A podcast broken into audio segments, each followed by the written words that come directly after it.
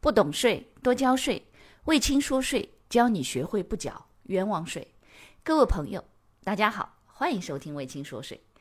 微信公众号、喜马拉雅 FM、知识星球这三个平台统一搜索“魏青说税”，即可收听本节目，并学习与节目内容有关的知识和案例。各位同学，大家好，欢迎收听本期节目。今天呢，老师不跟你们讲税。跟你们讲一讲电信诈骗。那有人说，汪老师，你不是一个讲税法的老师吗？怎么讲起电信诈骗来了？当然是因为这件事情虽然跟税法不直接有关，但是它跟公司的内部管理啊、财务有关。因为这次受骗上当的主角又是一个公司的财务，唉，真是忍不住要叹一口气了。你说为什么受伤的总是公司的财务呢？好了，来。转入正题，故事是这样的：二零二一年的四月十四号，时间近吧？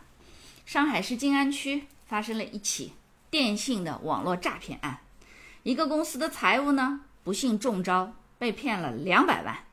然后呢，静安区的警方火速出击，在四十分钟之内，采取了一系列的措施。大家猜结果怎样？这个结果到最后告诉你们。好了，案件呢回放是这样的：四月十四号啊，当天，一个公司的财务接到了一个自称是某银行工作人员的电话。这个银行工作人员说：“你们所在的公司这个银行账户啊需要年检了，要到银行实地去办理，并把相关办理的资料呢通过 QQ 传给他。那么他呢加了对方好友以后呢，就被拉入了一个叫自家公司的高层业务交流群。”群里的公司老总啊、财务总监呐，什么名字呀、什么的也都能一一对上，我就奇了个趴了。你自己公司内部的群是被一个银行的工作人员拉进去的，没有甄别能力就进去，进去还信，我都不知道该说什么好了。好了，那么他其实是这样的啊，在群里头呢，他们交流什么呢？哎，那个领导问他说：“哎。”这个财务啊，你银行那边需要年检的资料都和你说清楚了吗？他说，嗯，说清楚了。那么你抽个时间去银行办理吧。这个财务说，好的，银行那里帮我们约了下周。那么他说，接下来呢，他们就这个领导就在群里开始谈哪个投资项目啊，然后进度如何呀，然后这个哪个环节呀，什么之类的，就这么一系列的这个话。那么这一系列的话在讲的时候呢，领导突然之间呢就问他说，哎。公司现在还有多少钱可以用啊？你把明细发这个发截图发在这个群里头。这个财务说：“哦，我们公司可用资金有多少，不是看多少钱的，是集团的资金池有我们就能用。但是资金池的钱我们看不到，就我们在这个公司里头看不到，得要到集团去看。金额大的呢，需要邮件集团去审批。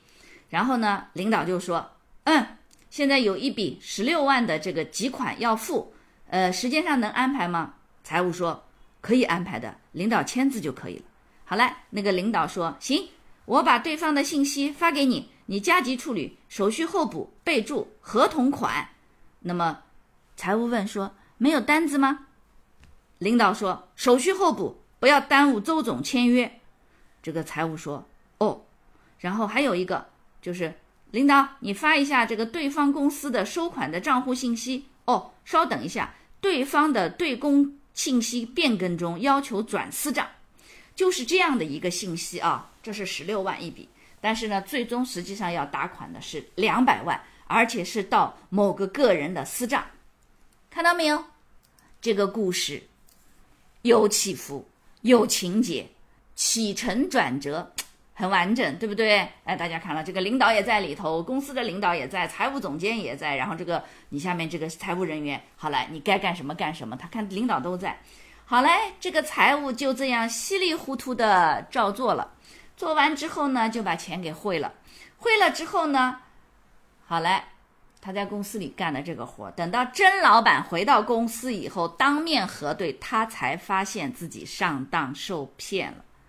然后公司马上报警，报警之后呢，民警迅速的立案侦查，第一时间联动银行启动了止付程序，并顺利追回了多少钱呢？他汇了两百万，追回了七成，一百四十万的损失款，也就一百四十万没汇出去啊，就是他虽然汇到对方账户，但是银行这边直接止动了。那么一百四十万追回来，还有六十万目前在侦查当中。实际上，真的让人觉得看了这个，我就觉得又好气又好笑。公司里能不能把财务送出去，稍微培训培训，别老老让他们待在家里头闭门造账，一个一个又土又矬，真是的。你说他为什么会这样？你资金在支付的时候，公司资金支付不走流程，说为了业务方便，为了干什么干什么？你所有的方便，当然公司业务是方便了，但是同时他也为骗子留好了后门。好来，资金给付的时候呢，领导怎么说就怎么干，公司内部的管理流程内控全部失效。那这个情况下，这个财务他握有一定的独立款项的转出权，那你。嗯，诈骗人员利用你财务员工对于高层领导的这种盲信、盲目的相信和服从的心理，冒充领导让财务汇款，这种情况不是发生了一次两次了，多少次了？所以真的把财务送出去，长长见识，看看外面的世界是怎么样的，骗子都长啥样子，让他能看一看，别傻乎乎的，一个一个土土的、矬矬的，哎呦，真是急死人了。好嘞，那么这样的话呢？这个警方也提醒，那么汪老师也再次重申提醒：遇到陌生人把你拉入陌生的微信群、QQ 群，务必一定要注意，聊天可以，务虚可以，这个风花雪月可以，就是不要给钱，知道了？那么另外一个，如果处理公司的财务的财务的事宜，特别在付钱的时候，一定要按照流程。按照流程，不要相信电话，不要相信微信，不要相信群，一定要按照制度流程来做。那涉及到转账汇款，特别是一些大额的转账汇款，实时到账，一定要跟老板当面确认，而且还有一个包含打电话或者是什么的话，也一定是确认他本人，不要随便一说。这个有的时候现在有这样的技术，就是。音把老板的声音能弄下来以后，通过这个第三方的这种电话，让你显示出来是老板的电话，实际上根本不是。这种电信诈骗太多了，财务也得要长长心、长长见识了。现在都二零二一年了，对吧？一二零二年了，怎么还能够这么蠢萌蠢萌的呢？老师真的都很着急，明白了。所以这样的话呢，这个案子呢。这个警方，这个出警非常的迅速。